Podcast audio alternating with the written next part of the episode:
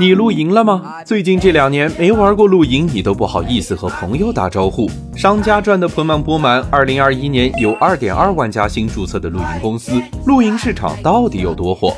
商界生意经，赚钱随身听。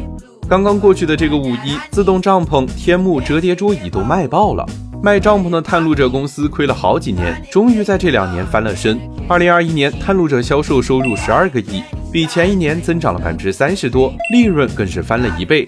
露营市场这么火，第一是因为疫情，出境游受限制，跨省游也有困难，近郊的户外旅游成了热门。在旅游平台上，用户最关注的不是近郊游，就是露营营地。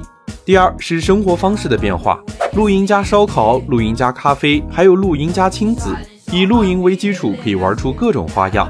当然，还有很重要的一点，就是可以拍出各种好看的照片。再加上飞盘、徒步、登山等体验，露营不只是一种旅游，更是一种多元化的生活态度。越来越多的人选择到户外去，而不是宅在城市森林里。二零二一年，露营市场已经达到了三百亿规模，到今年就会突破三百五十亿。